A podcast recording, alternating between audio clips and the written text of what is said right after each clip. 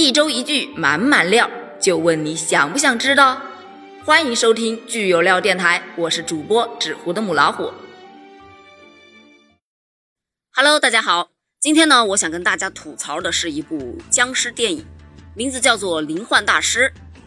我为什么会去看这部电影呢？主要是它的评分很高啊，高达了七点七分，而且据说是香港僵尸片最后的挣扎。说是自从英叔过后啊，影视界再也没有看到地地道道的僵尸片了，而这一部就是英叔后唯一一部值得一看的僵尸片。这评价这么高，那不看看划得来吗？啊，所以我就点开了，高能预警。你敢相信吗？我全程都是开着弹幕看的，因为不开弹幕的话。我根本看不下去。故事的开头，钱小豪呢，他就带着俩徒弟到处去收妖。你肯定会觉得奇怪，为什么是收妖呢？因为僵尸不让演了呀，就改妖了呗。你就会看到一个美艳的妖，一口獠牙咬了一个公子的脖子。钱小豪和他俩徒弟啊，就啪啪啪一顿揍，把那个美艳的妖给收拾了，留下了那个被咬了脖子的公子。这位公子呢，据说中病毒了。如果按照以前的电影来看的话，他应该是中了尸毒，但是在这个里面，他仅仅是中了一个病毒啊，这还是有很大区别的嘛。然后很草率的两个徒弟呢，就把吕耀的尸体给埋了。话锋一转，其中一个弟子名字叫志远啊，他呢为了救一个在荒山被捕兽夹夹到的妹子，就把妹子背回家。这个妹子呢，她是一个人住的。你想想，荒山野岭啊，一个人住。傻子都能猜到后面是什么剧情了吗？对吗？果然，这个妹子呢，第一次见面就拉着志远，能不能不要走？我都想唱歌了。爱情来得太快，就像龙卷风。那志远到底是个道门弟子，对吧？那肯定不能留下来了，他就往门外走。走到门口之后，又感觉有点后悔呀。于是他就对着上天说：“你要是想让我留下来，就打个雷。”于是就打了个雷。雷声响起的同时，屋子里发出了一声尖叫。他腾腾腾跑进去，一问：“你怎么了？”“我我我怕打雷。”“别怕，我陪你。”“好的，那你陪我睡。”“好。”“就问你雷不雷？雷的人是外焦里嫩呐。那他一晚上没回，他师傅当然得问问了，对吧？啊，早上他回来了，师傅就问：“干嘛去啦？”“啊，我帮老奶奶干了一宿活。”嗯，可老累了，我先去休息了啊，师傅。当他睡着之后，师傅就跑到他房间一看，哈，身上有妖气。第二天呢，师傅就跟踪着志远。志远呢，那还用说吗？当然又去找那个小妖啦。师傅一看到志远走进了那个妖的屋子，立马破门而入，嘚，妖孽，你竟然勾引我徒弟！师傅，他不是妖怪。你说他不是妖就不是妖吗？哎，师傅一顿操作猛如虎啊！这位名叫月儿的小妖就现出了身形，原来他是个蛇妖。师傅就说呀：“人和妖是不能在一起的，会遭天打雷劈的。”志远呢，哼，打雷，他就立马给师傅讲了：“哎呀，我那天就是说，如果你让我留下来，你就打个雷。然后老天爷就真的打了个雷，我就留下了，这是天意啊。”思及此，师傅就放小妖走了。志远呢，就跟着师傅回去了。几天之后，师傅过寿。寿宴上死了两个人，怎么死的呢？听我细细道来啊。其中呢，有一幅画面是这样的：有一群狼人围着一个女妖，也就是开头死掉的那个女妖啊，她名字叫古娜，围着这个女妖的尸体是原地转圈一边转圈一边说：“我要给她复仇。”他们就很草率的派了一只乌鸦出去打探消息，而这只乌鸦就是在寿宴上在酒水里下毒的那只乌鸦，还真把人毒死了。弹幕上纷纷都为乌鸦的演技鼓掌，这只乌鸦演的最好。那么既然在你的寿宴上出了事儿了，对吧？那肯定得把你抓回去审问一遍啦。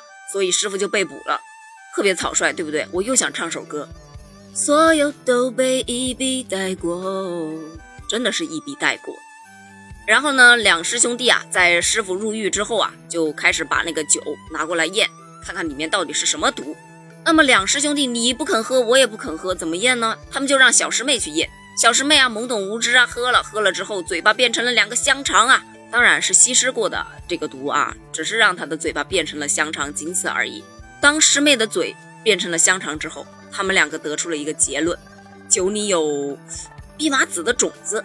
他们噔噔噔跑到牢房去告诉师傅：“师傅，这酒里面有蓖麻籽的种子。”师傅立马一猜：“嗯，这一定跟七天前的妖女事件有关。你们快点去埋尸地查看一下。”师傅是怎么得出这个结论来的呢？如此幼稚的剧情，居然完全的不用费脑子的吗？于是呢，两个徒弟就到埋尸地去看啊，一看，哎呀，遇到埋伏了。另外一个徒弟嘉乐被狼妖给咬了，师傅就说。赶紧去找药啊！那个药叫什么？鸡公蛇的蛇胆。拿到这个蛇胆之后，一半内服，一半外敷啊，他的病就好了。感觉有点内涵僵尸先生啊！要是英叔活着，估计能被你们给气死。期间呢，为了加快剧情，你想他们在家躺着，又被狼妖给吸了，而且嘉乐又被咬了。啊，又被咬了之后，师傅就说：“哎呀，得快点去找药了，只剩下六个小时了，不然嘉乐就要变成人狼了。”为了体现出他变成人狼的急切心情。人狼变成色狼要欺负小师妹，嗯，好拙劣的演技，好尴尬的剧情。那没办法，你看师弟都变色狼了，多么恐怖的一件事情！我得赶紧去给师弟找那个什么鸡公蛇的蛇胆啊，取蛇胆，用了一只鸡就把蛇给骗走了，还挺方便哈。刚把蛋拿到手，因为师傅说，如果实在拿不到胆，因为这个蛇很凶猛嘛，那你拿个蛋也勉强还是可以用的，所以他就去拿蛋了呀。可是蛋一拿到手，看到蛇回来了，叭一松手，蛋又掉下去了。那蛇一看到我的蛋碎了，那不得找你吗？就在这个危急关头，小月出现了，她救了志远，挨了这个鸡公蛇一咬，蛇都把小月给咬伤了之后，志远才手起刀落，擦擦两下就把鸡公蛇给弄死了。太草率了吧！网友纷纷表示，我已经四岁了，不要给我看这么弱智的剧情好不好？眼看小月啊是不行了，小月就安慰他说。啊他是蛇，我也是蛇，没事的啊，我不怕。说完就嘚儿晕过去了。呵呵，你真的不怕吗？然后呢，他就把小月给带回家了。师傅一看，哦，这个时候师傅已经被放出来了啊。师傅一看，哎呀，这鸡公蛇毒可是天下最毒的毒啊，而狼妖的血它也很毒。嗯，我想了很多办法，只有这一种办法了，那就是以毒攻毒。你确定你想了很多办法？你是什么时候想的？你好像刚刚才被放出来，刚刚才知道这件事儿吧？那么居然要取狼妖的血，那必须得找到狼妖，对吧？一找到狼妖，那就开打呀，那有什么可说的？老实说，这个武打的部分细节特效特别的感人，超过五毛算我输，好吧？弹幕有人不服啊，两分都嫌多，你说五毛不讲武德？嗯，抱歉，草率了。再说说这个狼妖的妆啊。你说他是个半兽人吧，他长得跟阿凡达似的；你说他是阿凡达吧，他完全看不出狼妖的影子。哎，奇奇怪怪的。而且这一场打斗全程无看点，你是怎么做到的？弹幕都比电影有意思多了。再来说道，他们打斗来打斗去呢，狼妖就抓走了小师妹阿点，师傅呢就带人去救，完全是过家家的即视感呐。你说这狼妖抓了师妹，你就直接手起刀落就好了吗？啊，巴拉巴拉说那么多话，哎呀，坏人死于话多，你不知道吗？果然是自古弹幕出英雄啊！大家纷纷刷屏说，这原来是一部儿童剧啊！这让我想到了灰太狼，他每次抓到了喜羊羊、美羊羊、懒羊羊、沸羊羊等等这些羊之后，先是发表一下获奖感言，然后羊就被借走了。这个剧情是一模一样的，我都落泪了。你们呢？特效剧情。真的太感人了，太弱智了！请问这七点七分到底是怎么来的？你还别说哈，看这个弹幕真的是挺有意思的，看的人甚至笑的哈哈哈哈。哎，停！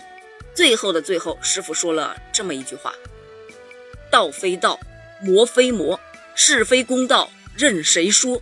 还挺押韵哎！你看，嘿嘿，你们看那月亮，又大又圆，月有阴晴圆缺。世事变化无常，就如同这人间一样。没看过《十年之音》，真的说不出这话。全文完，就这，就这没了，一共也就一个小时零七分钟。你还想看什么？听完我的介绍，你有兴趣想去看看这部电影吗？建议啊，你一定要打开弹幕，因为弹幕比正片好看多了。看完记得回来给我留言哦。我们一起再来探讨探讨，我们下期再见。本期的爆料就到这里，你还满意吗？欢迎在评论区留下你来过的痕迹哦。订阅关注点一点，爱你不是两三天。我们下周三再见。